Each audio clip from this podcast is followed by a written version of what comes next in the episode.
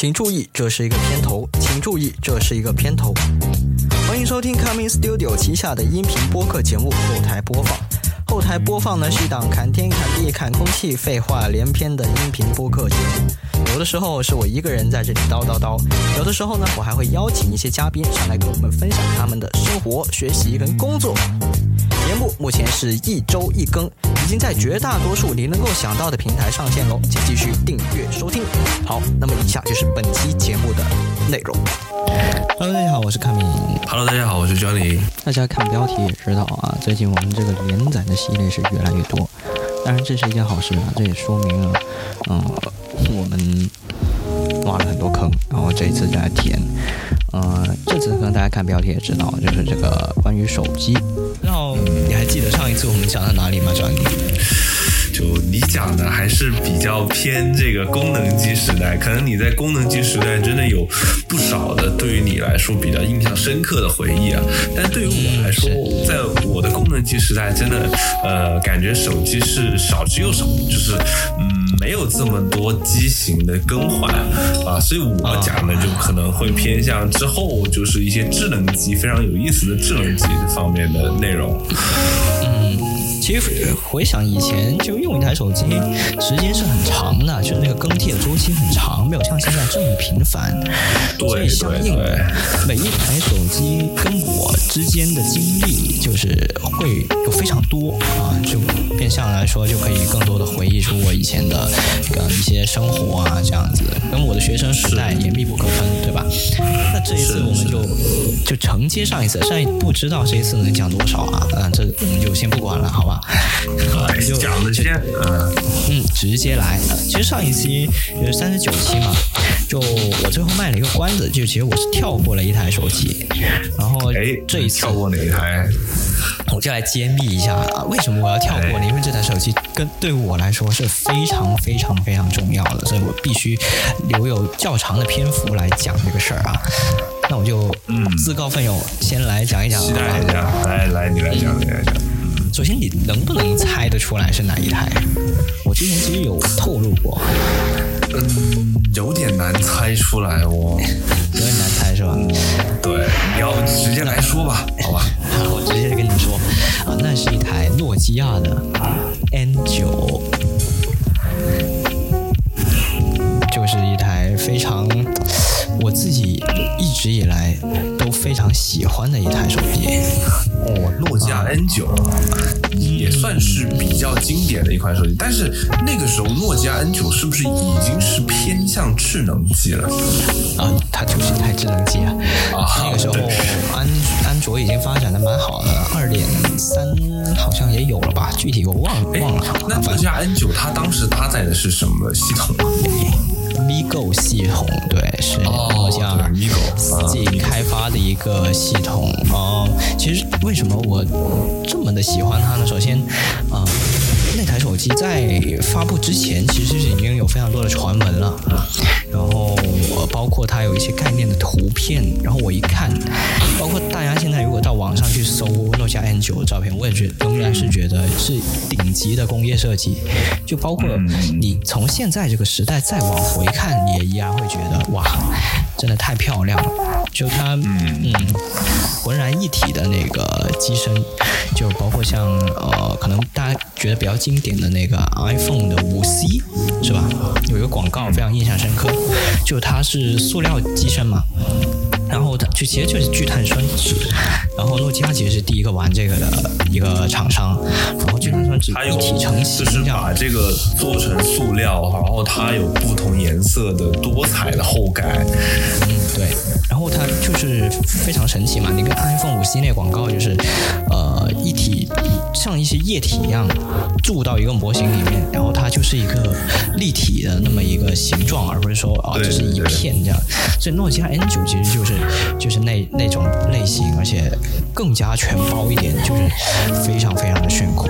另外一个值得一说的工业设计，也是引领了现在整个智能手机的一个地方，就是那个弧面玻璃，就是曲面玻璃。它是第，应该是我印象中是我见过的第一台有这个曲面玻璃的这么一个设计。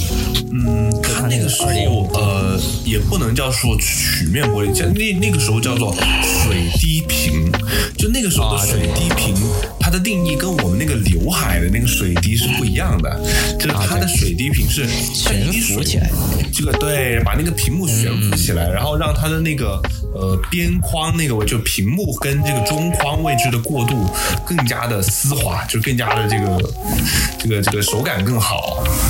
嗯，是，而且它跟那个之前我们有聊到过那个三星的 S 六 H 这些也不一样啊，那个它完全就是一个对对对，那个就是个曲面柔性屏，对，但它不是，它只是通过哦，就是现在最新的这个 Apple Watch 第七代的那么一个技术，对吧？你通过玻璃的折射，实际上它 Apple Watch 这几代它都有用到这样类似的工艺，我觉得它这个工艺现在是在。很多智能手表上面都有用到，包括就是嗯前两天发售的这个华为 Watch GT 三这款手表，它为了这个增加这个这个屏占比吧，就是缩小这个黑边。它就用上了这样的类似的技术，就是呃这个弧弧边呢，这个弧边，但是它不是曲面屏，对，它还是会有反射折射，很棒的效果。就是那个时候 N 九，我觉得这是一个很印象特别巧的一个工业设计，就是你根本不用花大价钱来做一个这个柔性屏，但是你依然可以获得很好的视觉效果。那我觉得这个就第一次给我一种没有边际的感觉。还有一点呢，就是嗯，其实它的屏幕只有三点九英寸，但是你。从正面看它的话，就除了那个有颜色的壳以外，整个正面都是一片黑色的，纯黑，是，是，就非常非常的一体化，就看上去，如果你不点亮屏幕的话，甚至你都不觉得它是一台上个世代的一个手机啊，跟这个世代手机感觉很像。就它的一体感是非常强的，而且就是呃，说一个小插曲吧，就是这个这台机子呢，其实后来我见过实机，是我们之前在动物公司的一名同事啊，他手上就有一台这台机子。哦，他也有是吧？是是不是？我没拿过去。我没记错吧？不是，不是，他拿的那个应该是 Ruby 啊，就是跟这个造型相当的，对对对，就不太一样，还是非常相似，造型非常相似。对他那个是搭载 Windows Windows Phone 系统的，是哎，但是呃，Migo 这个就 N 九就不一样我我可以讲一下两者的差别啊，就是诺基亚 N 九一推出之后呢，就直接宣告了。它是第一台，是最后一台搭载 MiGo 系统的手机，就直接宣告失败了。我也是第一次见这样的商业决策啊，就是就是一代一代就死亡的东西，就是就是它恨不得就在就在发布的当时，下一句就是啊，就是最后一代了，就感觉就像是我我不不想让你买的感觉。就是直接就跟你说了，后面我不管了，没有了什么的，就很无语啊！我我也是第一次见这样的商业决策，然后具体原因，它网上也众说纷纭啦，有很多这样的解释。那我其实诺基亚把诺基亚把自己玩死，是不是其中也有很大的这个原因是在这里？嗯，从我的角度来看啊，特别是我从那个用户的角度来看，我觉得如果他坚持的话，未必会像现在这么惨。当然，你说会不会翻身，会不会成功，这些也很难说，因为有很多因素去综合下面的体现这个结果嘛，对吧？但嗯，是至少不会像现在这么惨啊，以至于没有了啊。现在大家还能见到这个诺基亚，其实是呃 HMT 啊，就已经不一样了，就不不再是真正的诺基亚了。嗯，没错，没错。然后回到那台手机，就我第一次见到那个工艺设计，真的是惊为天人。因为以前其实还是一个呃手机操作系统百花齐放的那么一个年代，你能够见得到有啊 iOS 有这个安卓，然后安卓的话，其实它呃 Android 的呃手机上的话可能是二点二、二点三的样子，然后平板的话，其实它单独有一个系统是三点零啊之类的这么一些系统。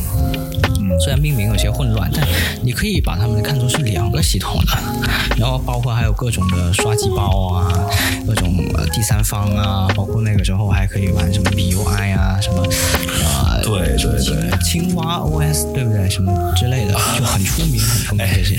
那个时候我记得就是在国内的这个玩具圈的氛围是非常好的，就是在那个时候算是安卓刚开始，就很多包括国。内外有很多定制的润包，然后它会去精简，比如说，嗯，你原生的系统它会有很多呃没有必要，可能你用不到的软件啊，或者说是类似系统的功能啊，它会去做精简，精简完了之后，你会获得一个非常纯净的系统，然后你可以就你自己刷进去，给自己手机刷刷进去，然后达到比如说更省电的目的啊，或者怎么样的，就包括我记得后来那个时候我们还玩了一个非常有意思的一个插件，叫做蝰蛇音效。蝰蛇音效，哎，我还真没听过。对，这个东西呢，它也是要通过刷机刷到手机里面去，然后呢，它就会给你，就是比如说那个时候还手机大家都有三点五毫米耳机接口嘛，就你在使用有线耳机听歌的时候，你就能获得更棒的一个音质。哎，这就有点玄学了。但是呢，这个似乎还是码之类的，嗯，有点那个意思，就有点那个软件解码的意思，就呃，它的界面看起来非常专业，然后呢，真的可以给你手机似乎真的能呃有那么样的提升。当然，现在蝰蛇音效大家呃可能广为熟知的，应该还是酷狗音乐里面它给提供的音效就叫做蝰蛇音效啊，大家可以去听一下，就不知道是不是就是那种那种感觉。啊，这个这个东西好像一直都很出名，就那个时候我们玩安卓、玩三星的时候，就经常搞这个东西。其实我很很久之后才用到安卓手机，我是一直以来都不怎么用的。对，所以而且那个时候因为百花齐放了很多系统嘛，所以你还不知道谁赢谁输呢，对吧？所以那个时候你就你就会觉得，而且安卓也有很多系统可以刷，也就是说我摆在我面前的选择有很多，所以我其实选什么手机都无所谓。那我选择什么呢？那我就肯定要选工业设计，对吧？就对于我来说，一个好的工业设计就够了。那你这个购买 N 九的时候，你是哪个年龄阶段购买的呀？哦，就这个故事就非常值得一说了。其实我是在好像是初中的时候，呃，初三还是初二？初二还哎，我具体忘了。但是我为了买这个手机啊。可是花了很大很大的力气。首先，呃，我自己的这个零花钱。你那个时候，你那个时候是怎么样了解到这样一台手机，然后促使你就是十分喜欢，然后你想要去购买到它？哦，这个是吧？呃，首先我以前。从初中开始，我就非常喜欢这个消费电子类的东西，也是让我到后来的工作，包括现在做播客，也是一直那个源头可以从那里开始说起吧。那个时候有上网去了解嘛，然后还有我有订阅，每周订阅那个叫电脑报，就去看上面有很多这样的资讯，对，而且我还就买回来，然后给大家传阅，然后我们同学之间还可以互相讨论啊，这样就还蛮有意思的这么一个经历。嗯，这这也是呃我。认识到这台手机，或者说加深对这台手机那个渴望的那么一一些过程吧，对。然后，但是那台手机其实说实话，因为它是一个旗舰机，所以它非常贵。对，对于我来说是非常贵。是，当时是售价多少钱？大概我是花了有三千九百块钱的样子，还蛮贵。哇，对于当年来说，这是非常非常大一笔价价格了。我觉得换算成现在来说，可能要乘以二差不多。就如果是按物价或者什么，对，我觉得已经真的是很顶的一个一个价格了。然后诺基亚好像那个年代也是最贵的就是这台了。我我非常想啊分享给大家，就是我是怎么拿到买到这台手机的啊，就是我是初中生嘛，那我肯定零花钱没多少，对吧？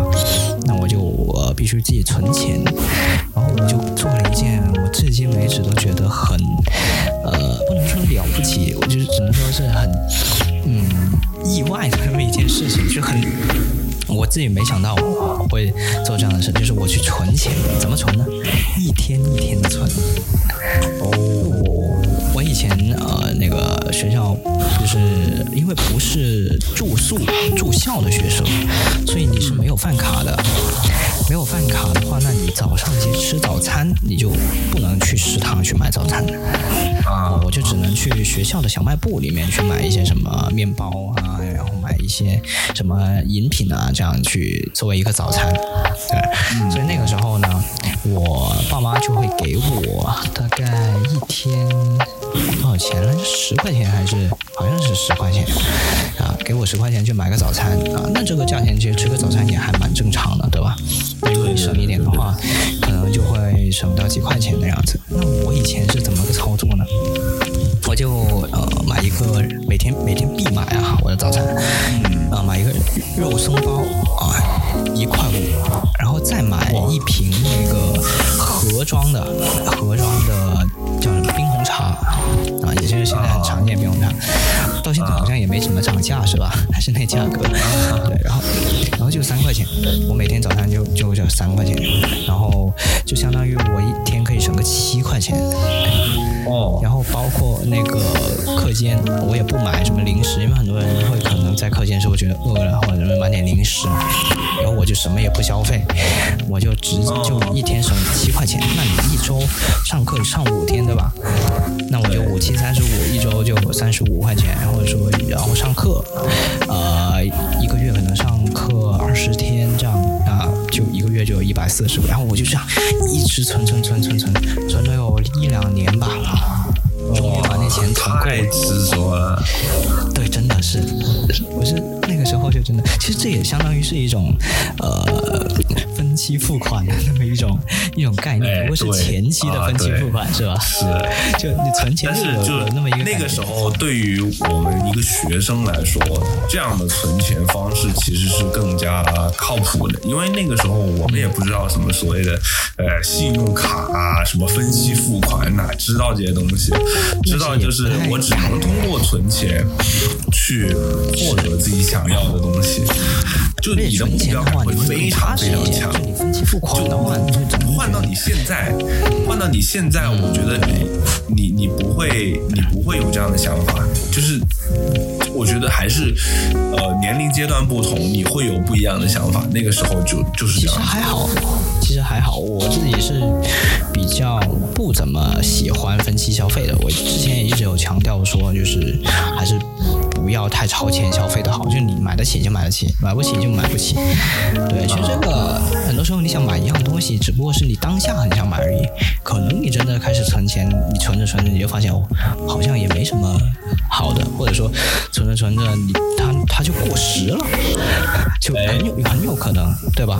那这个时候你这个钱就突就相当于你不想要这个东西，但你又存下来钱，你就突然多了一笔钱的感觉，这个感觉也是挺逗的。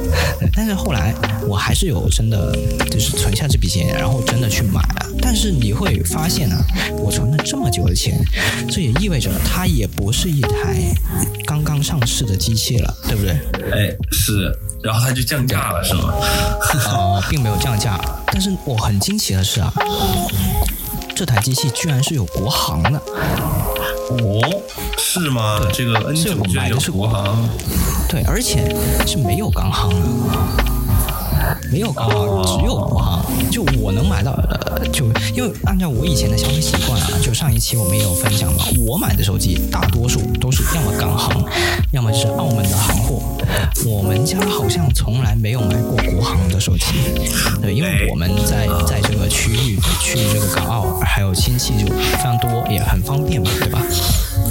其实，其实对于我来说哈，我以前也是特别喜欢买这个港行手机，因为觉得港行首先它会比国行的价格便宜很多，因为大家都知道我是这个老新粉了啊，这个三星粉丝，所以呢，这个呃，对这个跳水王经常在这个国行价格上就非常非常坚挺，然后呢，在港行的价格上面呢就比较低，然后往往会以这个价格去入手一台嗯配置非常不错的。旗舰手机，然而呢，其实我这一段时间，应该说是这几年吧，我都开始逐渐放弃呃港行机器，去转投国行机器。最主要的原因还是因为 iPhone，就是我觉得嗯。港行机器并没有帮我省很多钱，包括全球定价了嘛，现在等很长时间什么的，所以我觉得对于 iPhone 来说，这个是不是买港行好像就没有那么重要。大家可能说美版机器可能会便宜，但是美版机器首先呢，它没有双卡，就是而且它这个还有非常在国内完全用不到的这个毫米波天线，这个还是还有挺大的区别的，所以。我就没有这个想法了，就还不如咱们就入国行算了。其实我之前有一台国行的三星，是这个呃，之前我上一期节目有跟大家聊到的三星 Note 四，对对对，我当时是在京东购入的，所以就是国行的版本。因为国行为什么当时选择国行呢？还是那个双卡，而且它国行支持的网络制式会更多。就以前我们会遇到，就之前我也说过，就是说，呃，很多港行或者呃澳门的机器，它是不支持中国电信的网络的。嗯，对。然后那可能我选择国行的机器，它就能够支持中国电信的网络。嗯，对。这个是呃当初选择这个不同版本机器最大的一个问问题和隔阂，就是这个这个阻碍吧，应该这么说。嗯。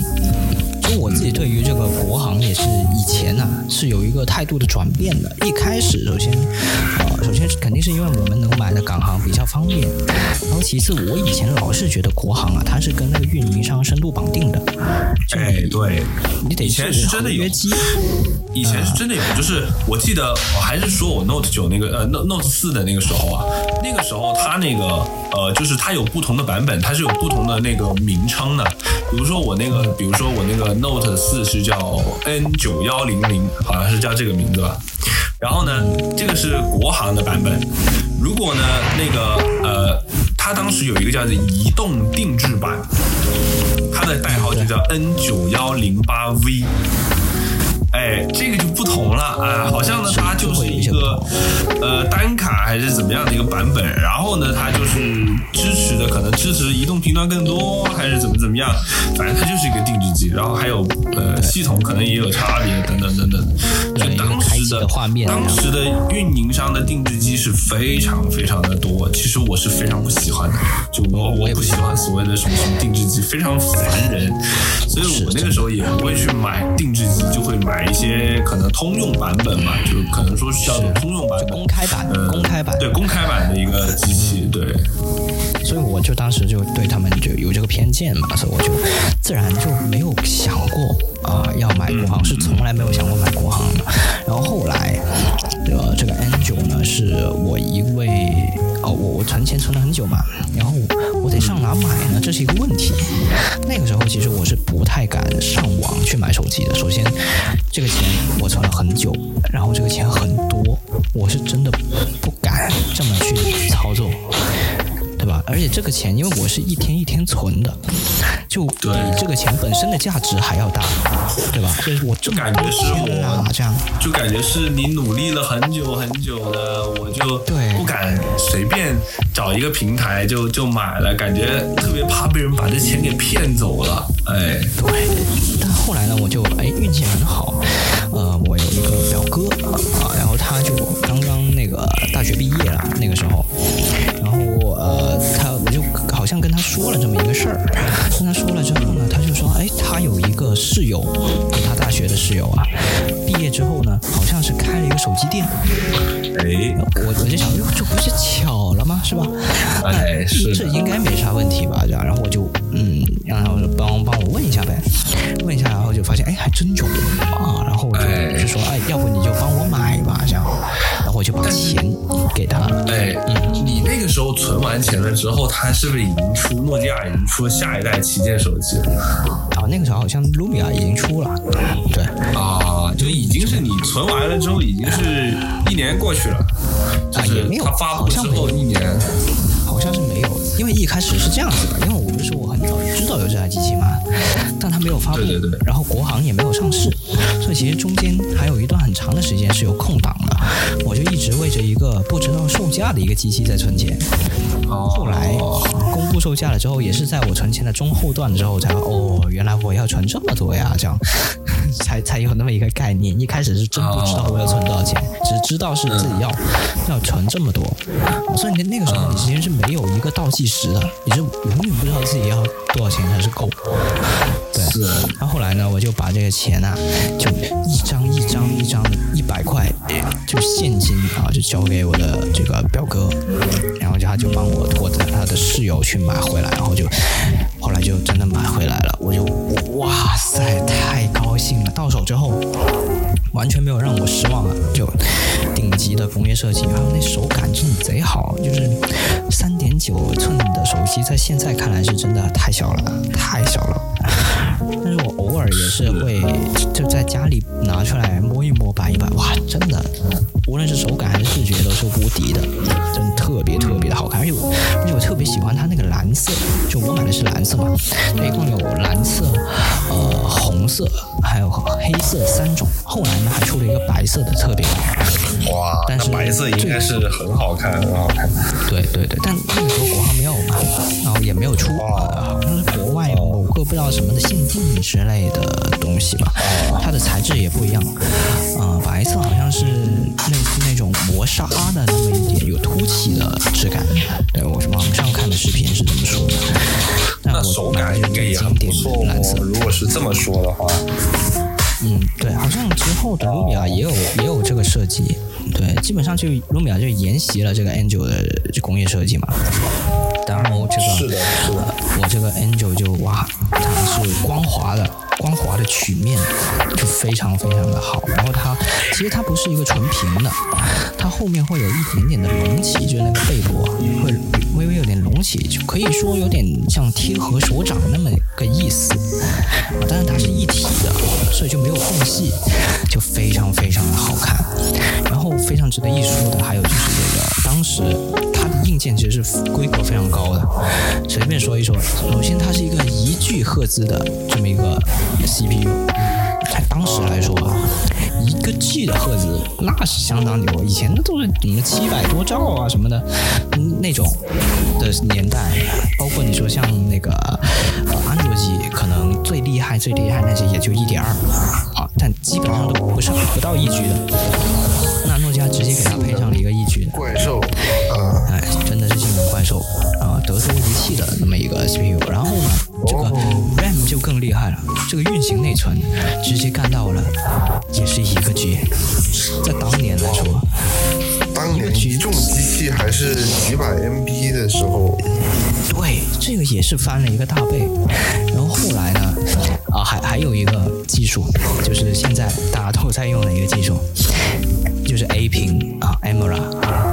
它也是比较超前的，使用这个 AMOLED 的一个机器，也是为什么我刚刚有说，虽然它屏幕不大，但是它跟前面的前前面板很好的融为一体。啊，因为 AMOLED 它比较黑嘛，黑的比较通透嘛，所以就不会太能看得出来。呃，屏幕跟面板之间的颜色的差异，啊，这也是一个非常好的工艺设计。而且我没记错的话，它应该就是第一个用上了这个息屏显示的手机。哦，因为这个 A 屏的特性，主要还是 A 屏的特性。嗯，对。但是他当时诺基亚已经有想了非常多的东西。那以此来展开呢，其实我还想说非常多的这个系统内部的一些先进的理念，影响了非常多我们现在后期。正在使用的技术，所以我真的是越玩越觉得可惜。首先第一点，比如呢，MiGo 这个操作系统，它其实是基于 Linux 的。那这里稍微讲解一下，Linux 其实就是一个开源的操作系统嘛，包括我们现在很熟悉的 Android，然后一众的国内的这些操作系统，其实都是基于 Linux 来开发的。所以你可以把它看作是一个呃。跟安卓差不多的平台，而且它好像还能够兼容安卓的应用软件，因为他们的底层都都都差不多嘛，对吧？那这个其实就很好了，你不需要开发者为它做太多的适配。然后第二点就是诺基亚在一些操作逻辑上面的超前。第一个就是双击亮屏。双击亮屏，因为呃，不是有那个息屏显示嘛，对吧？息屏显示也意味着你你的时钟是一直在的。那你要怎么唤醒你的手机呢？双击就可以。哎，这个设计在当时的所有手机都是没有的，因为如果你是什么 LCD 的手机啊，或者什么别的屏幕的手机，你不可能屏幕一直亮着，然后也是不能够及时的唤醒，你只能够通过一个的按键去给它哎点亮它这样。然后诺基亚这个 Android 呢，就双击就可以随时 stand by，哇，真的是非常非常帅。哎，点亮的那一刻，就就感觉哇，就是我们的交互感更深了。刚开始不是说，哎，我要按按键它才亮，就好像开灯一样，我按开关它开灯，好像天经地义，对不对？但现在不是，我在一个这么大屏幕的手机里面，我点一下，哎呦，它亮了，这个就很神奇，真的很神奇。嗯，好，第二点呢，就是那个整个系统的 UI 逻辑啊，它是分层级的，其实跟现在的 iOS 很像。呃，以 iOS 来举例好了，其实 iOS 它是有几个几个一层一层的这么一个层层叠叠的那种关系在里面的。一开始是呃壁纸，对吧？然后图标是悬浮在壁纸上面的。然后如果你把上面的这个通知栏拉下来的话，它又覆盖在上面对吧？这其实就相当于有三层这个层级关系。然后你还可以一层一层的往回收嘛，对吧？那诺基亚它是怎么样呢？首先最外面那层就是锁屏壁纸，然后跟呃大家非常熟悉的这个 Windows 的 Windows Phone 的一个操作逻辑非常像啊，觉得他们就照搬了，就一整块的这个锁屏就可以整个移走，而且因为它是采用了那个呃曲面的玻璃嘛，对吧？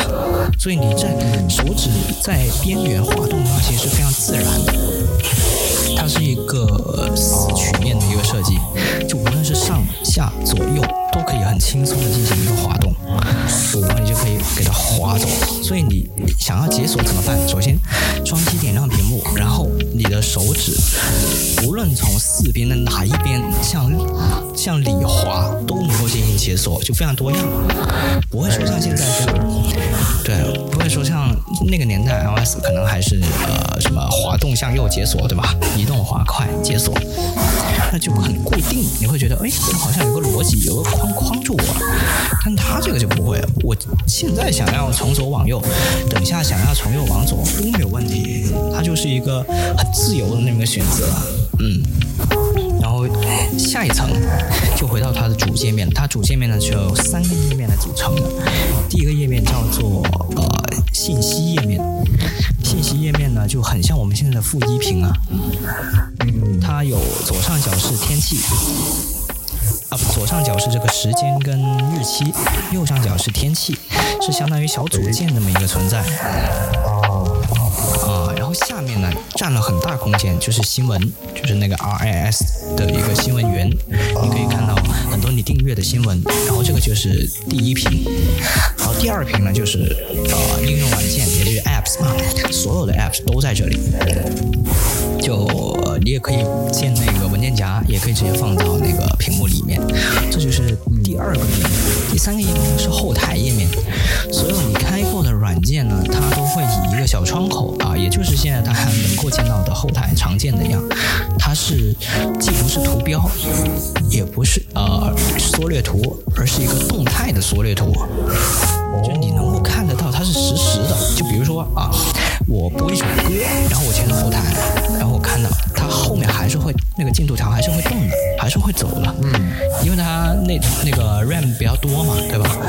这后来呢，网上我还没买之前呢，有个视频就经常流传，就把它里面所有的软件都开一遍，然后放到后台，一个点进一个一个点进去，发现所有后台都在。哇哦！就那个时候，是这最主要还是说明那个时候这个 RAM 就是这个软件每个软件所占的运行内存其实并不大，它这个啊，这个也是这么大的一 GB 的这个运行内存完全可以满足它的运行的需求。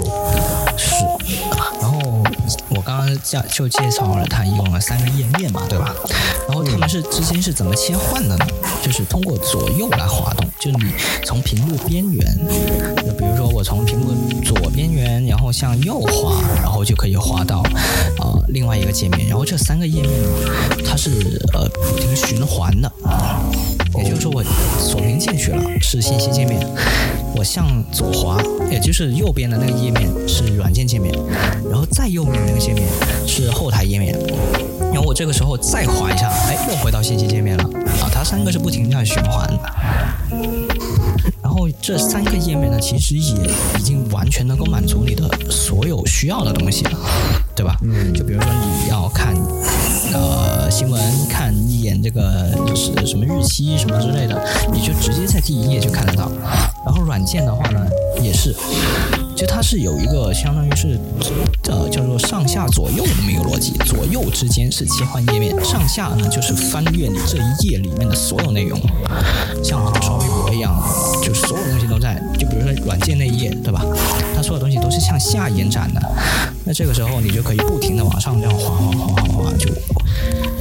这么一个交互的逻辑，这三个页面可以搞定所有的事情，非常简洁，而且其实你放到现在这个逻辑来想的话，也是没有问题的，是很合理，而且很顺手，而且它充分的应用了它这个软硬件的结合，它这个四曲面屏幕，反正它整个一购这个系统，它的一个关键词就是 swipe，就是滑动。各种地方都是滑动，啊，还有就是我进去了一个软件里面，对吧？它是没有 home 键的，它没正面没有一个按键，没有任何的虚拟键，那它怎么操作呢？怎么回到呃那个 home 界面里面去呢？也是这样，就是跟解锁一样，你从哪一边滑都可以回到那个 home 的界面里面去。然后如果你是从顶部往下滑，而且滑得快一点的话，就是把这个软件直接关掉后台。哦，就是你它会有那种这么一个感觉，就有点类似我们现在现在的一个逻辑了，已经是。嗯嗯，对。而如果你是哎左右滑，从左往右滑，或者从啊下往上滑的话，就回到后面。其实就是现在我们常见的可能呃现在系统都是这么个逻辑了啊。但但是它可以呃左右都可以，就不光是从底部往上滑，就很很好。而且底部向上停一下，哎，它又会有那个呃一些常见的软件的图标在那里，就有点类似。于 iOS 的 iOS 四的后台那种，就它不是会抬起来会有几个小图标嘛？啊，是，嗯，的那种感觉，然后你就可以快速切到别的地方去，就会非常非常多的玩法，而且很直观，就你一上手就非常的快，就可以适应这个操作系统。啊用起来也是非常非常爽，但是后来用着用着，你就会发现，哎，出现非常多的问题，因为它已经说了，它不再去出什么东西，相当于也没有维护了，对吧？那它软件的生态上面就非常的差，就只有 QQ，然后有一个微博，有什么开心网、人人网啊，然后就没了，就再也没有了。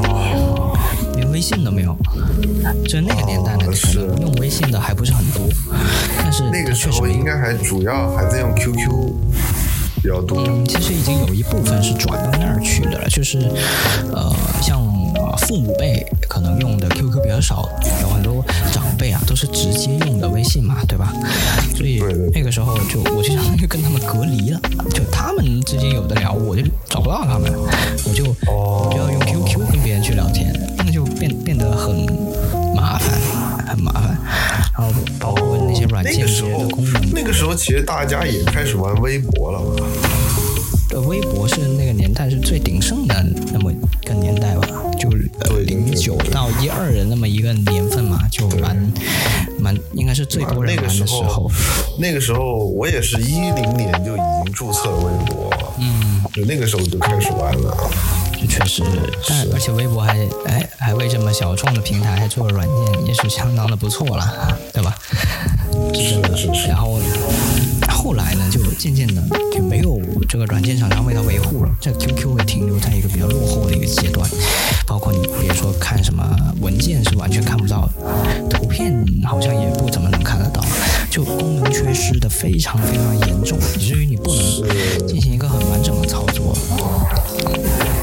很难受，而且它没有，而且它的这个因为后台都是实时存在的嘛，所以它的续航也非常的糟糕，就经常掉电，掉的非常非常的快，啊，然后用起来就嗯，真的不怎么样，真的不怎么样。但是就很难受吧？我自己会觉得，就其实本来是一件很好的事情。你想，如果软件生态，就无论是诺基亚自己在这个系统维护上，还是呃吸引更多的开发者为它来做一些软件也好，那它完全不至于落到这个地步，对吧？它完全是一个很好的一个平台。对，所以就非常非常的可惜。嗯，还有非常值得一说的，是它的正面，不是说了没有任何的按键，也没有任何的什么别的乱七八糟东西嘛。然后它好像是第一个把那个前置摄像头放在右下角的这么一个机器。后来还有一个模仿者，不是那个小米嘛？嗯，那个有一有一台 Mix 是吧？好像也是把那个摄像头放到了右下角。哦，是吗？哦，我记得好像是 Mix 二还是？哦，Mix 二，Mix 二，Mix 二，对，Mix 二。但诺基亚很早之前就这么办了啊，他就把那摄像头放到右下角，就隐藏起来，所以你从正面看是完全没有看得到任何东西，就是一块黑色的玻璃悬浮在一个蓝色的呃方块上面，然后上面隐隐约约有个诺基亚的 logo，哇，然后非常非常漂亮，太高了。颜值真的很高很高其他别的什么相机啊什么就也没什么好说了嘛，那个年代对吧？是。呃，但是后来呢，这个诺基亚不是倒了吗？但是有很多，还是有很多全世界各地有很多爱好者，就是很喜欢这台机器。嗯。而且它不是那个基于 Linux 系统来开发的嘛，所以它就呃可以玩很多东西，就有一个呃。爱好者。就弄了一堆爱好者吧，一堆爱好者就弄了一个平台，叫做奇鱼，横旗的旗，啊，奇鱼是一种是一种鱼类来的，对，然后就弄了一个叫奇鱼 OS，弄一个第三方的一个，相当于专门为他弄的一个系统，是基于这个。对，真的，而且非常完善哦。叫做爱好者了，这个就是很专业的这个。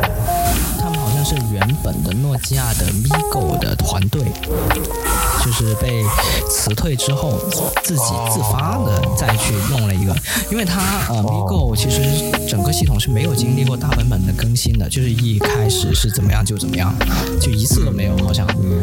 就等于说我发布之后系统就不更新了。嗯，对。所以，这个其余你可以看作是它的一次非官方更新，就把很多东西都给补足了。同时，最厉害的来了，这个其余 OS 啊，它兼容了安卓的应用。哇，这是非常非常牛。是啊，以前呢，你看我在上初中的时候，大家都在玩什么水果忍者别的什么那个涂鸦跳跃啊，什么这些游戏对吧？我咪咕手机这么贵买回来，玩不了，我只能玩一个自带啊，它自带确实有一个愤怒的小鸟啊，那我就只能天天抱那玩。那我怎么能这样呢？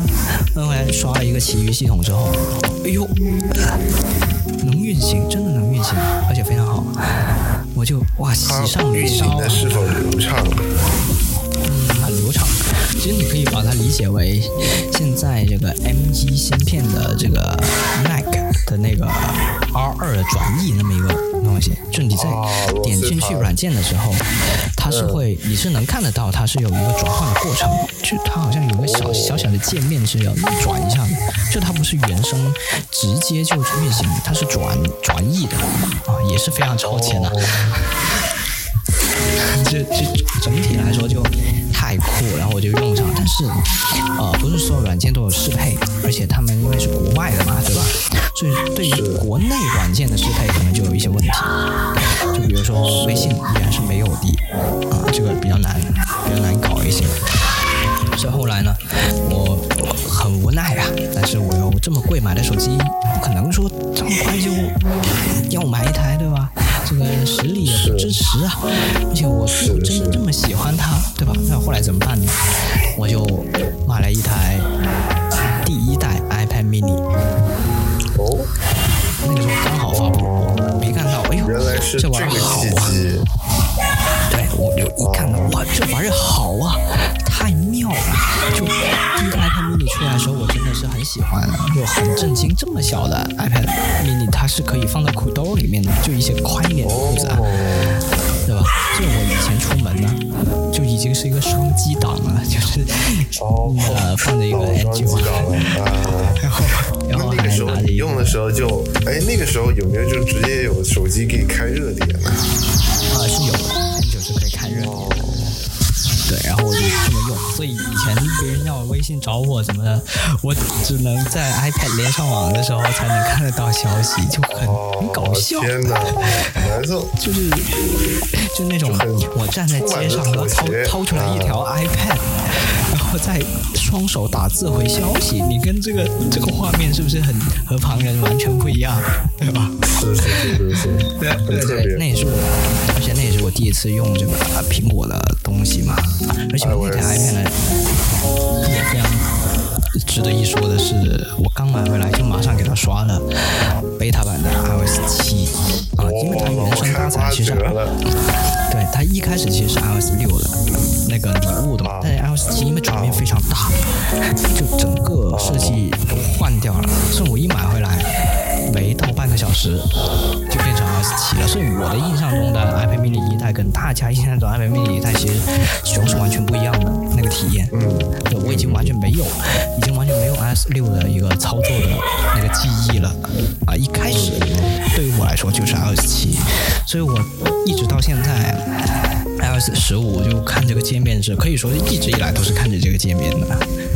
对，是，然后就就是那个双击的啊。那么关于 N 九，哇，我讲了大半个小时，马上交还给 Johnny 来讲一讲。你上次是讲到哪儿哎？其实我上一次讲呢，也是讲到我的智能机时代的一些小故事吧。就最主要还是，呃，我更换了这个，呃呃，其实我之前就讲到了，我有一段时期是这个频繁换机的时期。嗯，对，在那个闲鱼那里你也有说嘛。对对对对对，这个频繁换机的时期呢，其实我就是通过闲鱼平台去实现的一个换机。那个时候我们有一种玩法，就不是说是呃购入和卖出，而是我们使用这个手机进行平换啊这样的一个方式吧？对，直接替换的这样一个方式，非常有意思。不是那个时候。但那个时候呢，你要想要直接的替换，就很。麻烦的一点就是你的数据没有办法保留下来。哦，这个确实是，但不会有那个什么 TF 卡吗？呃，但是备份还是很难备份嘛。那个时候的安卓系统，就是它对备份这方面的东西做的还是很一般。然后呢，那个时候我是先是购入了一台当年的三星旗舰，也是在闲鱼上买的一个二手的，跟别人面交，然后呢，购入了一台三星 S6H。这台手机呢，可以说是三星的呃第二代曲面屏手机。第一代曲面屏是三星的 Note Edge，就是它单面单边的一个曲面。然后呢，第二代这个呃双边的曲面就是 S6H。S6 有两个版本嘛，普通的 S6 它是没有曲屏的，然后 S6H 它是有双边曲屏的，就可以说是我们现在一个曲面屏的一个雏形。啊，那个时候它已经是做了一个比较大的曲率，就但是没有去到那个瀑布屏的那种程度，但是它其实就是一个常规曲面屏手机的一个曲率这样子啊。然后呢，那个时候那个 S6H 呢就老兴奋了嘛，就很喜欢那个机子，但是那个机子有一个很大的问题，就是它的这个边框非常的割手，因为它前面做了曲面，但它边背背板呢是一个直面的背板。对，这个直面的背板的模具是吧？对，这个直面的背板带来的问题就是它的握持手感非常非常的差，就现比现在的直角边框的 iPhone 十三这种还要更差的手感。所以呢，我用了一段时间之后，实在是受不了。而且对于这个三星的系统啊，大家知道原来那个三星那个 TouchWiz 也不是太好用。呃，就我们想要好好用，那基本上都是要拿回来刷机的，就是基本上不会用三星的那个原原生系统这样子的。然后呢，后来，诶，用了可能有一段时间，我就就是。实在受不了了，哎，想体验一下 iOS，这个时候怎么办呢？就在闲鱼上面呢，这个找找这个卖家，然后呢就，哎，就是联系好了之后，我们就出去换机。哎，这个经历也是非常的有意思的一个经历哈。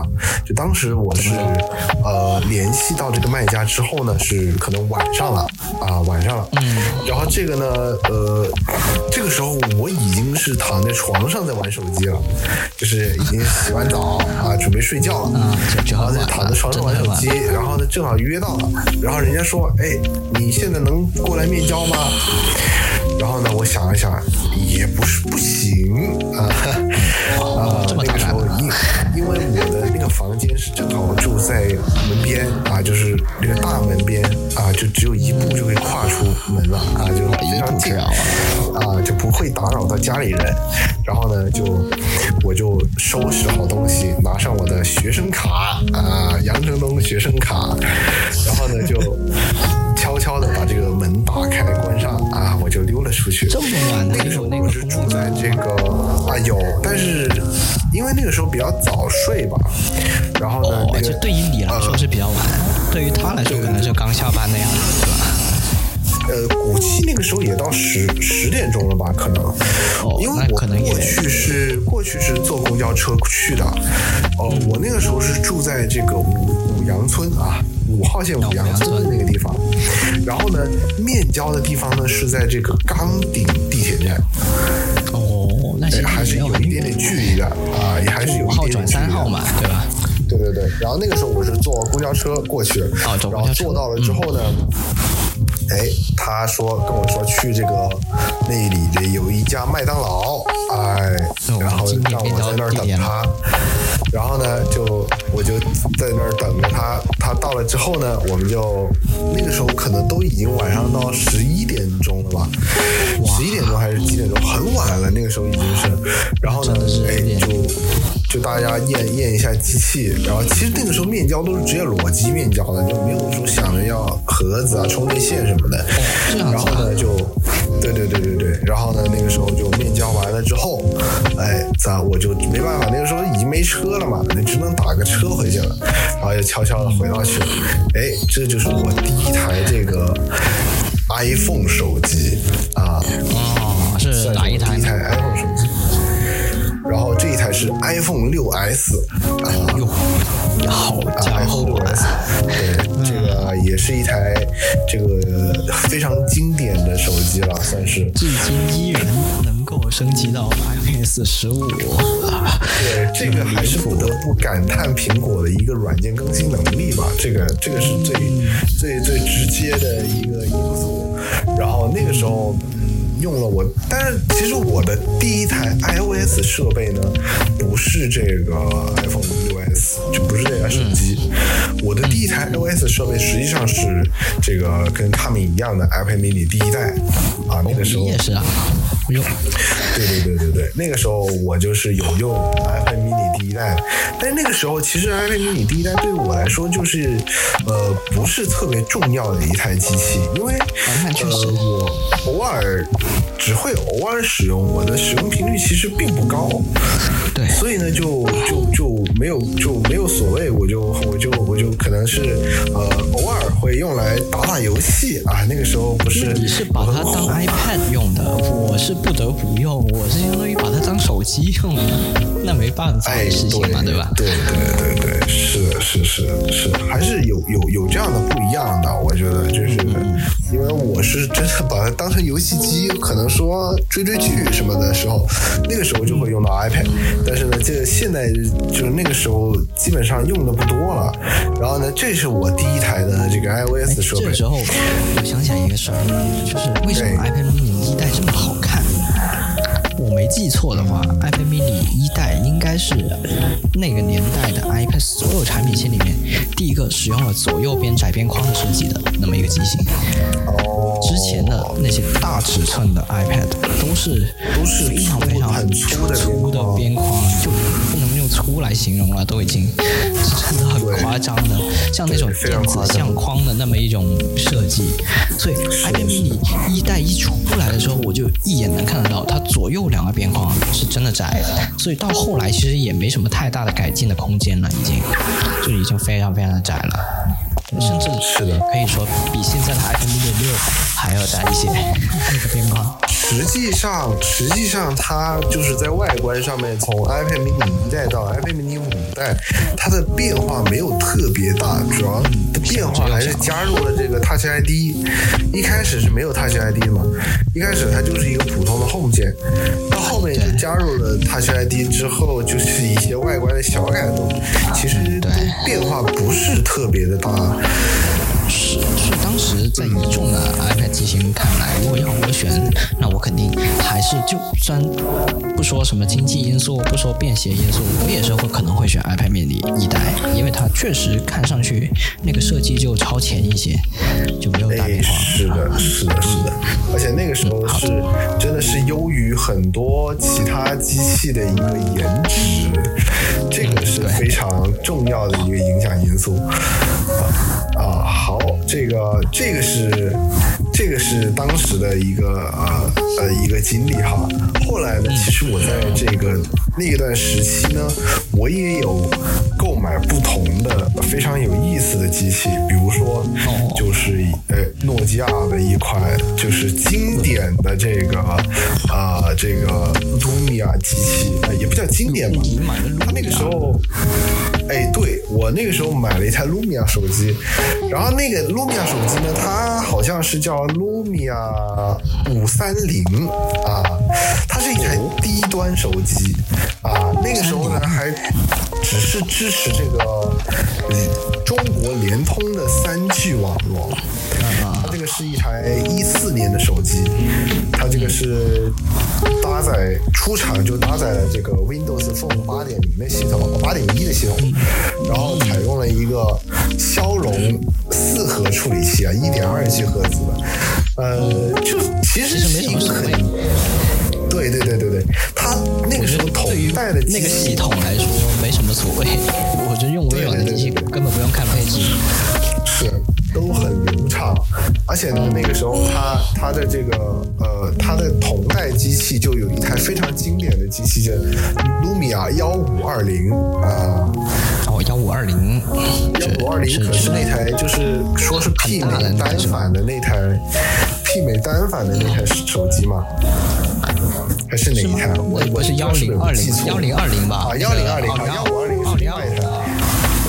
幺五二零应该是一个大屏手机，对，很大屏手机。嗯，然后这个时候呢，这个手机呢，它也是一个可更换背盖的一个设计，因为它是可拆卸电池。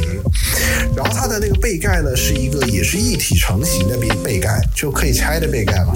然后它就有不同的颜色，比如说橙色呀、黄色啊、绿色啊、黑色、白色啊，就非常多的颜色可以选择。嗯，而且呢，那个时候，哎，它在这个呃这个宣传页面还写着，它可以达到这个超过二十二天的超长续航。哦，这么夸张啊！但是这个超长续航是这个待机啊，待机。哦，对，但是它这个视频播放啊，只有五个小时了，其实还是还是还是这个，对对对对对。然后它支持一百二十八 GB 的这个 Micro SD 卡扩展啊。但是这个机身啊，这个机身内存，机身内存却非常的小的可怜啊！这个机身内存只有四，这个这个它这个呃，不是我哪有三十二 G 啊？它为什么这里写的是？这个为什么写的是四 GB 内存？这台机器我当时是在这个京东商城买的，然后呢，我在京东商城，我在京东商城买的这台机子呢，它是这个呃三百九十九元哦。是是非常非常便宜的一台机器，然后呢，这个时候我当时还那个时候还有一个非常呃有意思的一个服务，就是他那个时候我不想要寄快递到家里，我想要就是呃自提。哎，当时那个时候京东他也给我一个自提的一个方案，就是说，呃，我可以到京东的一个在北京路附近的一个自提点，是京东的一个公司还是怎么样，可以到那里自提。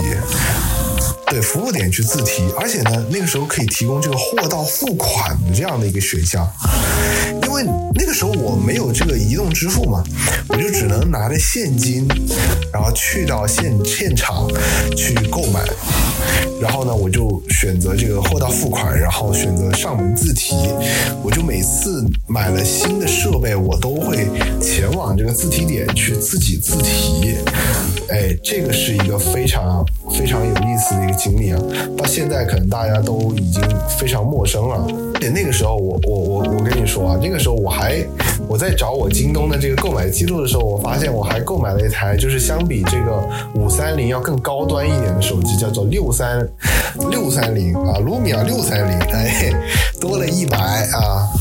多了一百，然后那个时候我们也聊到就是那个定制机嘛，然后他这个时候就已经有定制机了，比如说我这个移动四 G 版，这个叫做六 Lumia 六三八啊，联通四 G 版，它这个就叫 Lumia 六三六。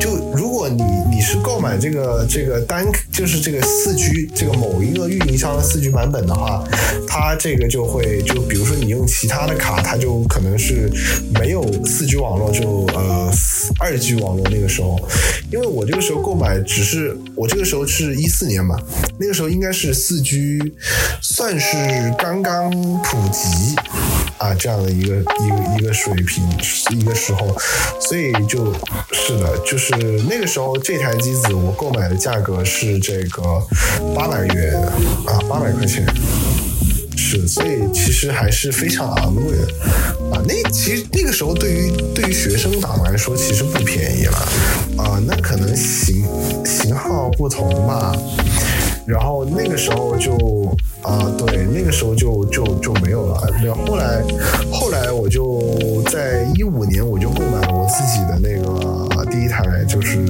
呃三星 Note 四，就我自己购买的，因为其实很早我就开始自己自己买手机了，呃，到后来就是呃到那个我高三的那个高三的时候啊，那个时候我的那台唯一的 Note 四被老师收了，然后呢那个时候我就应急啊在京东赶紧买了一台红米 Note 四叉。啊，这台机子呢可以说是一代神机啊，一代神机。为什么这么说呢？首先，它在一七年这个时候已经搭载了一块四千一百毫安时的大电池，四千一百毫安时，现在 iPhone 还没有到达这个 这个电池水平，就是呃，对，而且那个时候也有一个五点五英寸的这个屏幕，然后最主要的是就对，最主要的是。它这个时候，它使用的是一款这个高通骁龙六二五处理器，这个是一代神优啊，这个呃这个生命周期非常长的一款 CPU。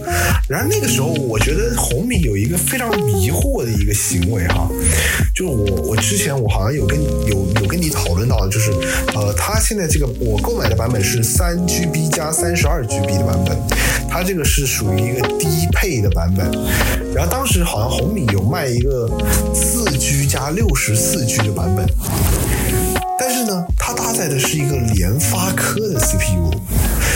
那个时候，我们大家普遍的认知，因为作为呃数码爱好者来说，那个时候的发哥是非常拉闸的，就是非常性能非常差的。然后我为了让，就为了呃追求更强的性能，我最终还是选择了那个低配的乞丐版本的那个这个手机。而且这个手机呢，它在当时已经用上了这个金属边框和金属后盖，这个你敢信？在一个九百九九十九元的手机上面就已经用上了这样子的一个一个一个配置，我觉得已经非常厉害。把，它当然也是后置指纹解锁啦，然后其实颜值还是非常高的，边框很窄，然后这个嗯，但是就怎么说呢，嗯。我说句实话的，就是对于现在很多手机来说，连金属边框都、金属后盖都不用，那个手感还甚至不如这个原来的手机好啊。这个我觉得确实是一个退步啊。对对，这个金属做不了无线充电，金属做不了无线充电，确实是有这样的影响啊，确实没办法。然后其实这个就是我，呃，这个其实就是我这个高中阶段的一些用机的这个变化了。然后到后来，呃，对，换的还蛮多。但是我一台机子我会讲的比较简略一点嘛，不像卡米这个一台机子，他对于这台机子印象非常深刻，它有很长的时间的一个故事。对，然后后来呢，嗯。到了我这个高中毕业啊，考上大学了，那个暑假呢，我就让家里给我购买了一台手机。哎，这台手机是什么手机呢？哎，就是这个华为手机啊啊，华为手机。那个时候购买了一台华为 Mate 九啊，也是一台华为的旗舰手机啊。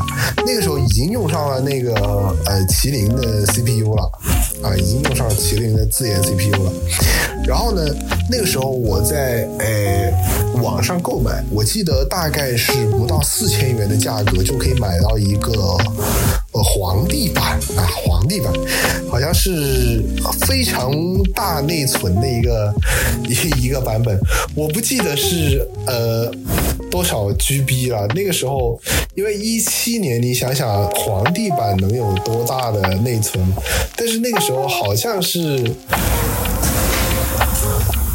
呃，我不太记得，就是，呃，哦，对对对，这个是好像是这个六 GB 加一百二十八 GB 的版本。然后它当时的上市价格就达到了四千四百九十九元，其实也是非常贵的了。然后呢，呃，它搭载的是麒麟九六零处理器，然后搭载的是一块幺零八零 P 的屏幕。但那个时候，我觉得我非常。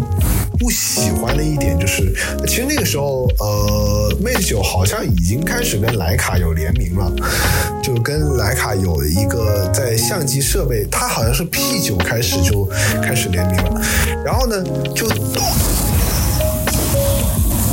呃，我不太记得，但是呢，那个时候其实让我很不爽的一点就是，这个 Mate 九虽然说它比我原来的三星 Note 四要先进，或者说是流畅，但是呢。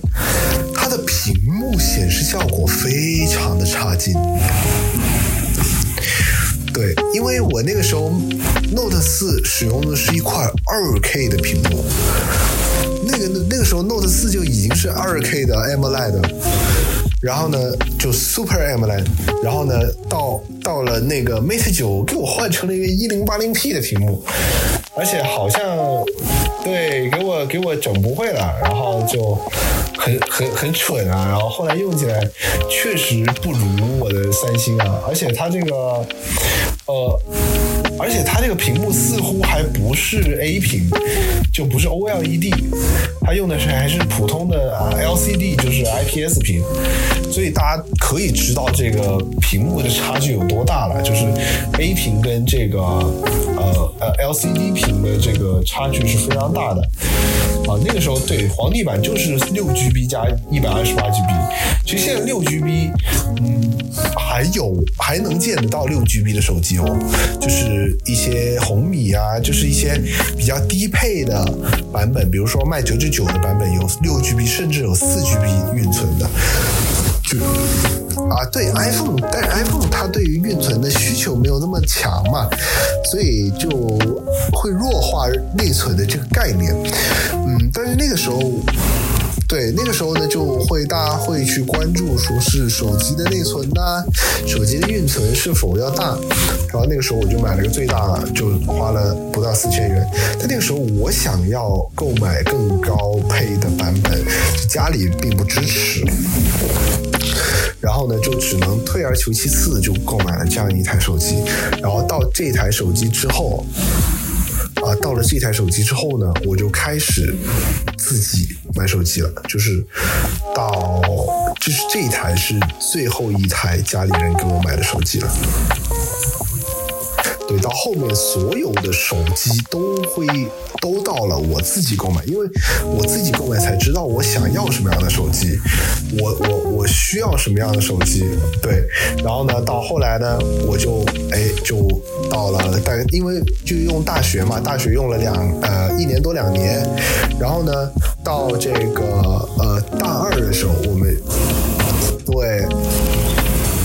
哎，我这个我觉得我就快速讲完了，因为我接接下来就我把大学时期过完，我再跟大家讲讲工作时期的换季嘛，对吧？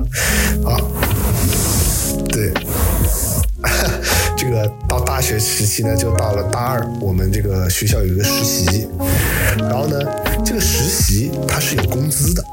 啊，虽然是非常短暂的实习，这个短暂的实习短暂到什么程度呢？就是一个多月的实习，然后呢，我们会被分配到不同的这个单位，然后呢，进行一些，就是我们学习的是园林专业嘛，然后呢，就是进行一些花卉相关的一些学呃实习，比如说呃这个。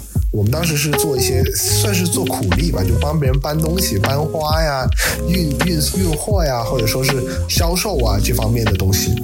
然后呢，那个时候，呃，我就是专门挑了一个呃条件，呃比较一般，但是呢工资会比较高的一个呃实习单位，然后去。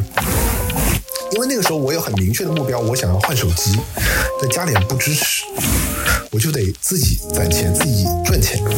然后呢，我就去这个单位干了一个多月，非常非常的努力，而且就是努力到就是可能有一些那个时候我们男女生都有去嘛，然后女生她们做销售的，她们不做呃搬搬货的话，她们可能六点多钟就下班了。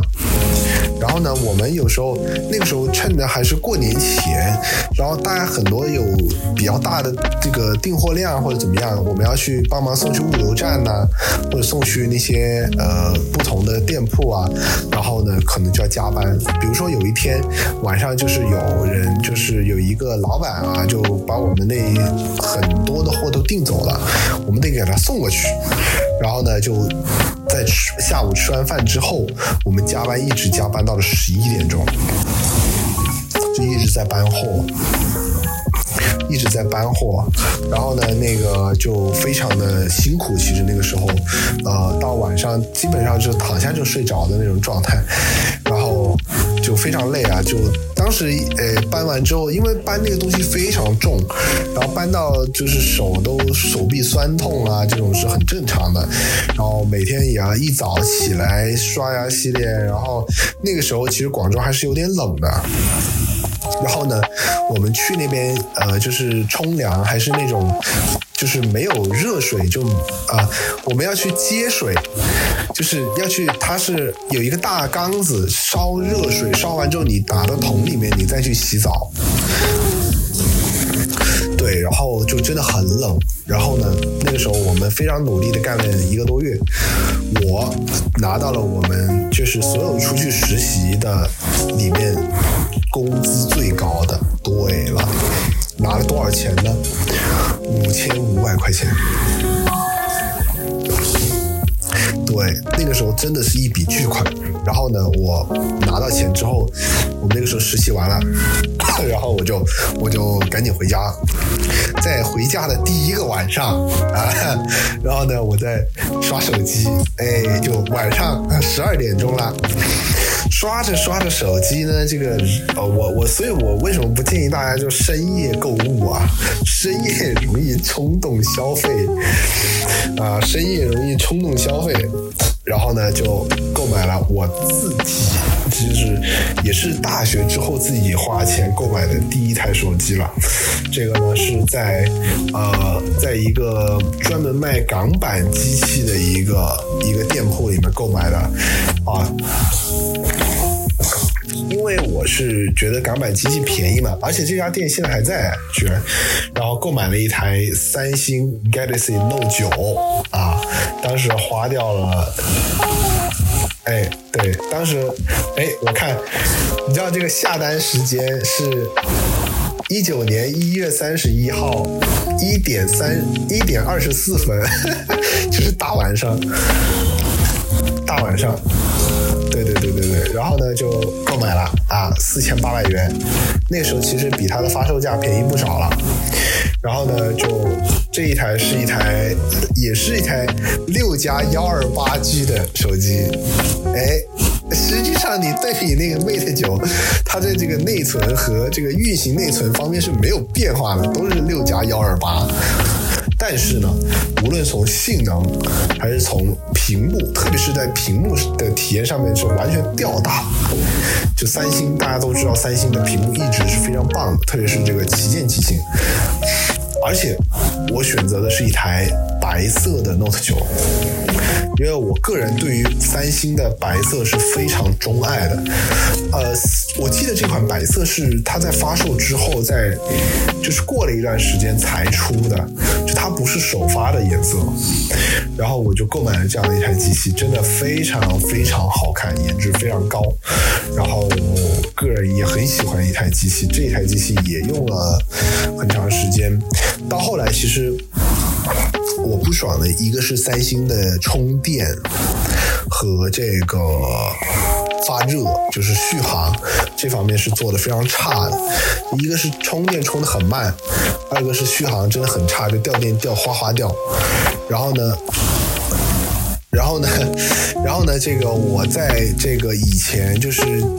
大学的时候，经常跟舍友打这个王者荣耀这个游戏，然后打这个王者荣耀，手机就很烫啊，烫呢，它又充不进去电，然后基本上就是，比如说我早上上完课回来，我中午就得充电，然后我们中午又打游戏，就搞得中午也充不进电，然后下午就带着一台没电的手机就去上课。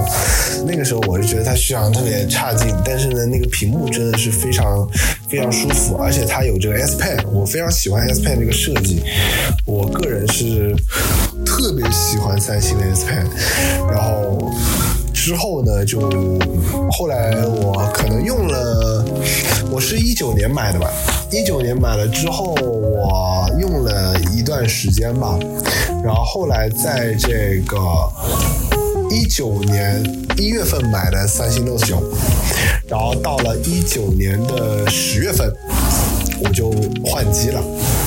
实在是受不了啊！为什么？为什么受不了呢？最主要的一个原因就是这个手机配置，就是手机的这个呃这个充电太慢了。然后那个时候出了一款让我非常心动的手机。为什么心动呢？首先，我这个 Note 九它搭载的是八三五，是吧？骁龙八三五，我记得是。然后呢，我那个时候。推出了推出了一款新的手机啊，是来自 OPPO 的手机。那个时候，其实我一开始是很排斥 OPPO 的手机的啊，但是呢，这个后来 OPPO 这台机子它性价比非常高，它只卖，它是我我想这台手机应该是 OPPO 性价比手机的开端。这个时候，它这个手机售价三三九九元。然后呢，这个首发还减了两百啊，就三幺九九。购买的是一个二百五十六 GB 的一个版本。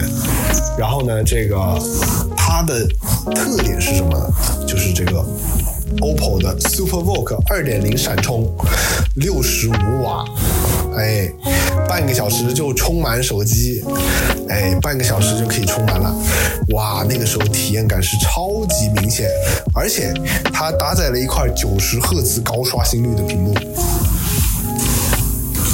那个时候三星还是六十嘛，对，然后呢，而且它用的是当时用的是八四五还是八五五吧，CPU 也升级，基本上所有都升级了，但是就唯一诟病就是它用的是一个水滴屏啊，就是真的是那种水滴的刘海屏。然后呢，因为那个时候最促使我换高刷手机的一个重要的原因，是因为我的舍友，我的舍友用的是一台一加七 Pro。它的一加七 Pro 用的也是九十赫兹高刷啊，是九十吧？九十哦，一百二，一百二，一百二吧？啊，我不记得，反正它是一个高刷啊。然后呢，然后它是一个升降的摄像头嘛。然后那个时候哇，觉得高刷好像真的不一样哦。哎，然后呢，就后来就就就在他的这个怂恿之下，然后就购买了一台啊，Re OPPO Reno Ace 啊，Reno 系列 Reno Ace，Reno Ace 其实也是一个特别短命的系列啊，它出到第二代 Reno Ace 二之后就腰斩了。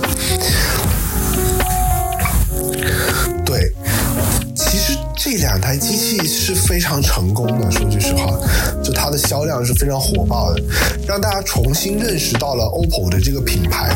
因为在对于我们这种数码爱好者来说，OPPO 原来就是高价低配的一个名词代表。然后到呃 Reno S 开始就改变了整个策略，感觉开始有性价比了。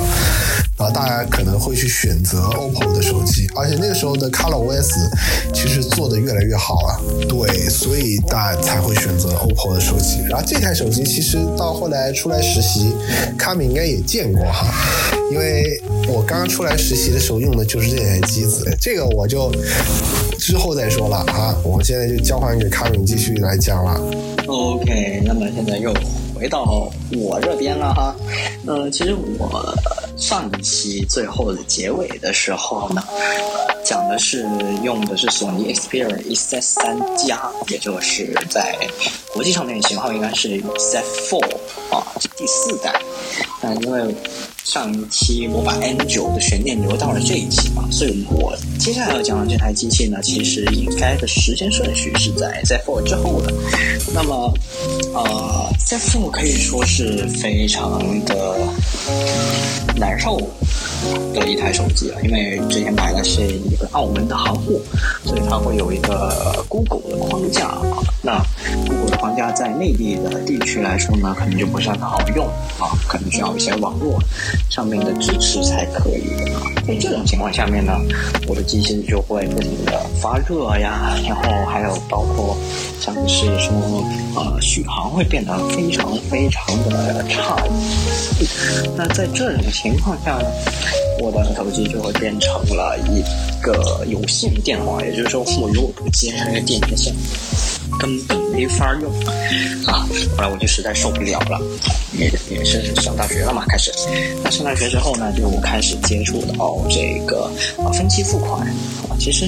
很多现在这个时代的人第一次接触分期付款，应该也是在刚上大学的时候吧，就是想说，哎，自己能够拥有一些钱，虽然这些钱并不是你真实拥有的，而是未来的你才有的，但是呃，不少人在这么一个时期就开始自己使用分期付款啊，超前消费这么一件事儿啊。当然，我在之前的节目也有说过，说其实超前消费这件事情并不太喜欢，而且我也不是很。建议大家真的就不停的这样去消费、去补啊、去盖啊这样。现在网上其实有非常多的段子，哎，比如说啊什么一发工资，然后还给付了房租，然后还要吃饭、交通之外，就钱就全是还这个之前的超前消费了。所以到最后记得兜里其实没剩几个钱，哎，这这这一个月白打工了嘛？这不是？就都为了还自己之前欠下的债了，这样。其实你的生活得不到一个正反馈啊，所以我的在体验过之后呢，到现在其实也很少使用这种超前消费啊、分期付款啊这么一种方式啊，只是偶尔，偶尔实在没有办法的情况下，哎，可以稍微挪一下，然后后面又迅速的给它补上啊。然后，那我这个之前超前消费一波，这个是买的什么东西呢？买的就是这个一加五这一台手机。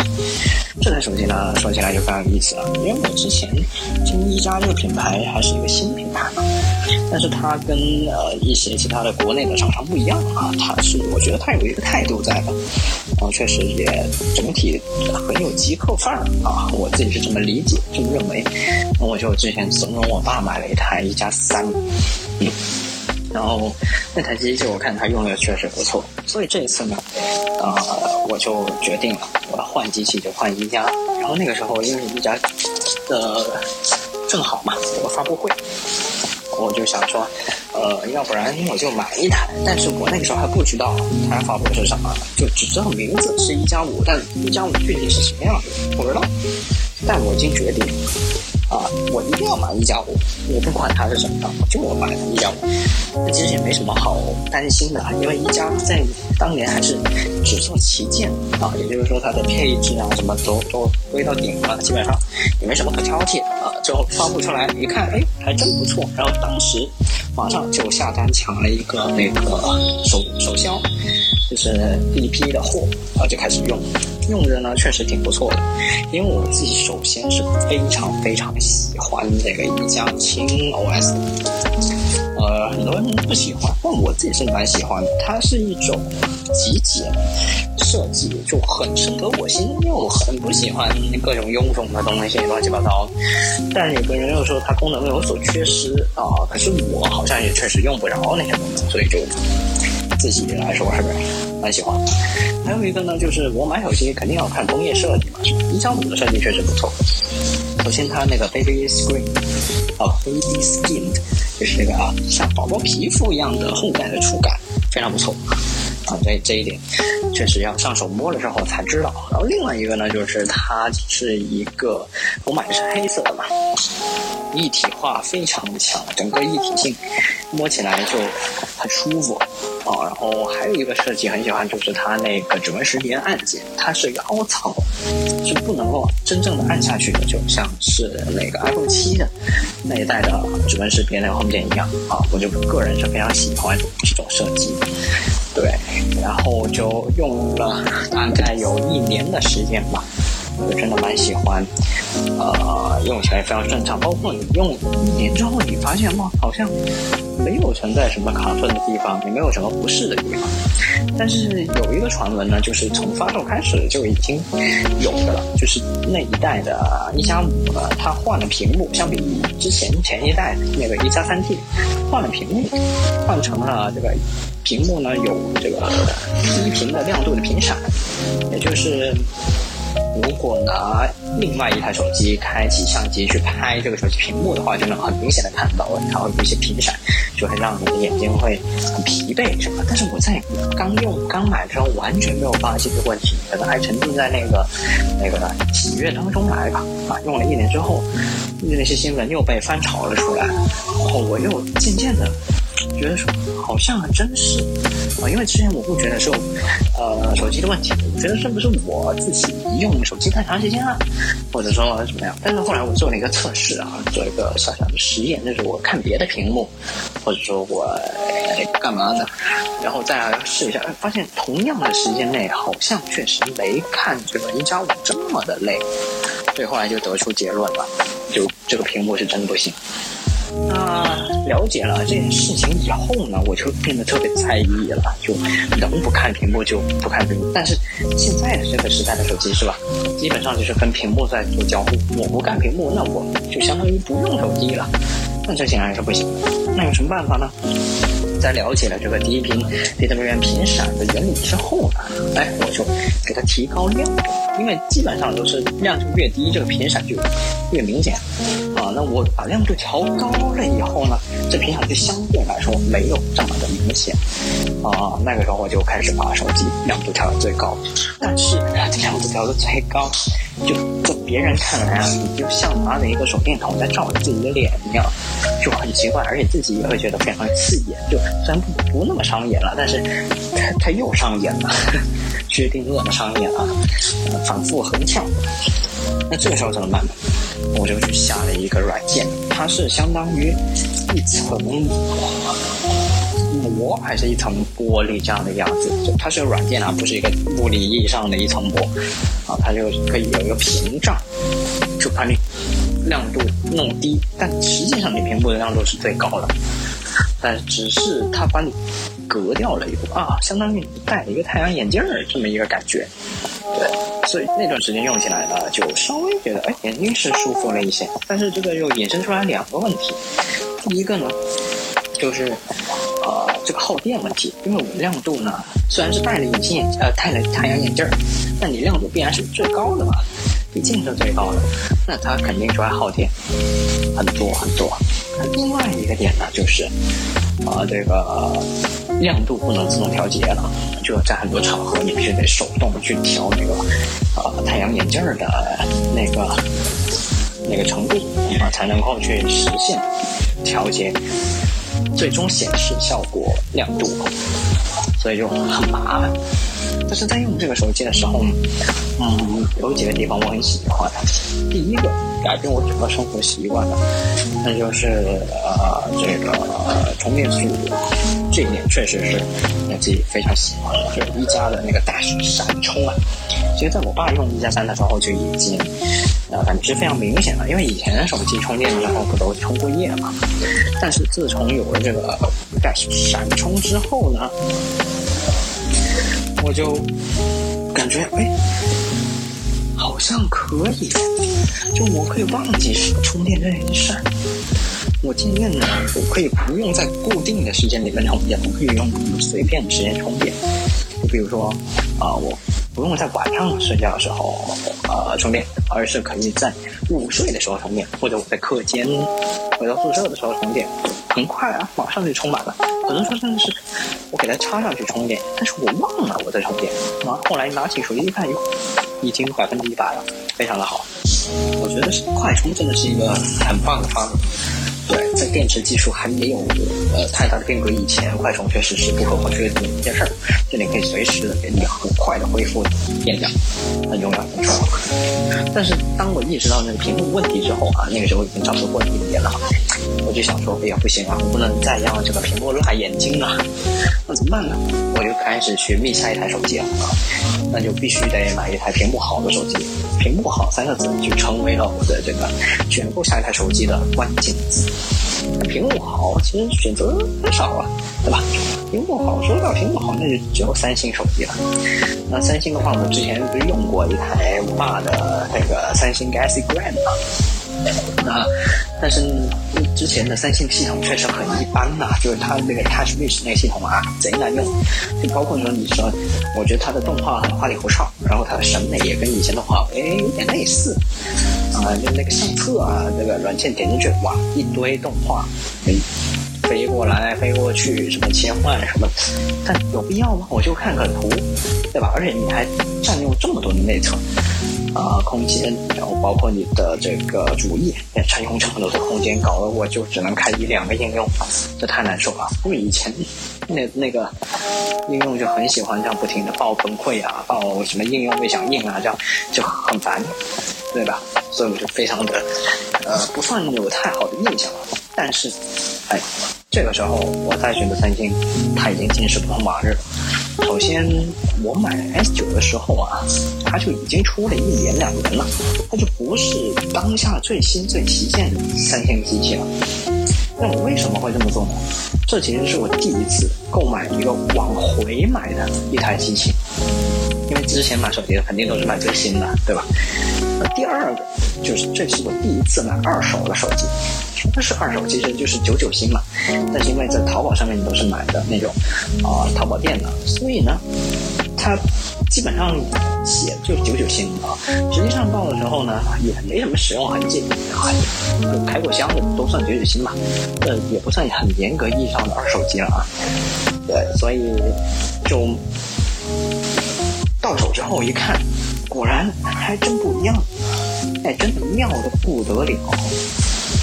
这个屏幕二 K 屏幕，然后，呃，我分两个层面来讲一讲这台手机我喜欢的地方。这应该是我除 G N 九以后的另外一台让我觉得工业设计出色的手机，也是我认为到目前为止三星工业设计的巅峰。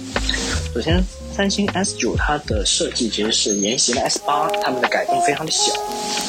在整个手机拿在手上的一体感非常非常强，然后还有那个双曲面的屏幕，嗯，又很轻啊，就一百来克，就非常的爽快啊。跟一加五的一个对比呢，就是有个落差的点就在于它实在是没有快充了，就让我又回到了以前的那种生活当中要充过液，对吧？啊但是有一个另外一个好的点，它有无线充电的，因为这个一加五它是那个金属后壳嘛，是做不了无线充电。啊，但是啊 S 九呢，它是这个玻璃后盖的，所以可以做无线充电，那就就好办了嘛。我就马上买了一个这个呃无线充电板，所以就放在宿舍的时候呢，就可以啊怎么用怎么用的爽，就是一直给它充着电。一直充充充充充，这不就解决了这个充电慢的问题吗？我一直给它保持在一个呃百分百的状态，或者说我有时候拿起来用用，它也不会掉到百分之九十以下，这就相当于就可以不停的用，不停的用，不停的用。然后平常不用的时候就放着，它很细屏的是在身上，就很好，很爽啊。那还有呢，就是它工业设计上呢，就是它有很多很先进的功能。其实三星之前是很喜欢做很多大而全的东西的。它有呃一个叫瞳孔虹膜识别，就是用来对抗苹果的这个 Face ID 的，也是整个安全等级非常高的一种人体特征的啊解锁方式吧。然后后面呢，它又有后置的指纹解锁，然后还有这个心跳心率传感器。啊，有血氧传感器啊，现在非常的流行。其实三星在很多年前就已经有了。然后各种东西非常非常的齐全。它还有一个我最最最喜欢的啊，一个就是它的可按压式的 Home 键。因为在 S9 的正面呢，其实是没有任何的按钮的，它就只有一个 Home 键是基本上是固定在那儿。然后它还是那种类似于 iPhone 七的那种啊，可用那个震动马达模拟出来的一个一个效果，就感觉你自己的手机的下半部分是真的被按压下去，这种感觉，我觉得这种模拟的效果真的是非常非常的棒。但是在我买的时候呢，这个三星已经推出了 One UI，也是这个全新的一套的系统了。那这个用上全面屏手势之后呢，这个后面用的其实就少了很多。但是我自己是非常喜欢，因为我有一个表哥，他是一个老新粉啊，他就基本上历代的这个旗舰的，特别是 Note 系列，就都有在买。然后有一天我就看到他。他去洗澡了，然后手机不就放放在那桌上了嘛？然后我就看到息屏显示时钟，然后下面居然还有一个圆角矩形那个小框框，哎，也亮着，我就感觉这神奇啊，这好看。然后我一看，哟，它还能按下去啊！当时我不知道是假的，就是其实是模拟的嘛啊！但是这个小框框这个 Home 键就从从此就在我的心里种下了一颗种子，我就觉得哇，这玩意儿我喜欢，所以我就一直以来就非常想要这个东西。然后还有用三星的软件方面呢，就更新了 One UI 之后啊，这个三星啊，我自己是感觉是 Android UI 里面最无敌的存在啊。当然这个各有喜好，我自己其实是你要问我最喜欢哪一套，我肯定是 One UI 的。那 One UI 我觉得它无论是从美观上还是从功能的丰富性上都是无敌的。它依然是大而全，要啥啥都有，可能是目前市面上可定义因素元素最多的一个操作系统。但是它怎么说呢？它官方居然没有给出一些可以呃指引到用户的地方，都是由用户自己口口相传，或者说你在网上搜，或者说你甚至无意之中发现的那么一些功能，就感觉有点奇怪。包括有两个，呃，其实是三星必备的一个软件啊，叫一个叫 Good Lock，就是好的锁，好锁；另外一个呢就是 One Operation，就是一操作。那，这直译过来是这么样，它因为它没有中文名嘛。就这两个软件呢，其实是每个三星用户都必必备，必须要装。它也是由三星自家自己出。但是它就是没有集成在系统当中，你就是要通过这个软件应用市场进去自己搜索才能去下载，哎，这就很奇葩了嘛，对不对？那下载之后呢，我就讲一讲这个 One Operation，就非常非常酷啊！它其实是一个手势可自定义的那么一个软件，它是系统级的嘛，所以就可以在那里啊有很多。嗯，自己想要弄什么都行。因为现在其实大家安卓手机用的最多的一个，就是在屏幕边缘就滑一下，就侧滑一下，就是返回到上一级嘛，对吧？其实这个东西呢，在 One UI 里面呢，就超前很多，因为那个年代其实还没有太多很久机用这个手势，现在都普及了，就大家都用这个。但是呢，One Operation 它的丰富程度在于，它不仅仅是这个啊屏幕的右边缘往中间滑这么一个操作，而是可以把它分为上中下，也就是说，我可以从屏幕的右边缘斜向上，或者向中间，或者斜向下，这么三个手势。同时，左边当然也是一样啊，对吧？那就有六套手势。然后，同时这个时候，你不要你在滑动之后不要马上放手，你可以滑动之后稍微停留一阵子，可能停留个大概一秒钟或者三秒钟，就是有一个停留的过程，就又触发了另外一套的手势。这么一算的话，其实这三个方位。两种时间，两个方向加起来一共十二种手势触发。当然，我们平常用的时候根本就根本就可能用不到十二种，这太复杂了，对吧？而且记也记不过来。我自己比较常用的呢，就是呃侧滑一下向中间啊，那肯定是返回了，比较直观。那我呃侧滑一下，停一秒钟，啊，这个操作呢就定为整个后台啊，就是多任务的切换。然后我斜向下滑呢，就是锁屏，这我用起来其实很顺手的。整个操作逻辑就是，呃，这个手机是锁屏的时候，因为它是后置指纹嘛，我的手食指就很自然的就开锁了。那我要。锁屏的时候，我的拇指哎，直接向下一滑，它就锁上了。就所有东西都能够一套用一只手指、两只手指来完成，就不需要够别的东西。而且它那个还有一个就是侧边栏啊，侧边栏呢，你可以把一些常用的应用软件放在那儿。因为我自己是不太喜欢这个桌面放太多东西的。啊，但是万用 i 呢也取消了这个抽屉，所以呢，我就把很多东西都放进了这个文件夹里面。那我常用的软件呢，其实我是放在侧边栏，为什么不放在底部的 Dock 栏呢？因为这个 S9 啊，它的比例比较长一些，所以就你的手指可能是够不着，就比较难够。但是如果它就在我的手指边儿，它就在我的侧边呢，那是不是它就简单的多了？特别是在熟悉之后，我都能直接啊闭着眼睛都能够点开我想要的软件，我想要的应用了，就整个使用起来就很便捷。但这个时候细心听众可能发现，哟，你这个手势不就冲突了吗？对吧？这个返回操作就 One Operation 跟这个侧边栏的呼出好像有点都是在屏幕的边缘了，那你这怎么弄呢？哎，这个时候就 on operation，就有一个好处，它可以自定义你可操作的那个范围，这个距离、宽度、大小，那我就把。屏幕的可能，呃，五分之一，顶部的五分之一作为这个呼出侧边栏的这么一个区域，剩下的五分之四呢，就都是 One Operation 操作区域。所以在使用习惯之后，整一套柔合起来，哇，那就非常的妙。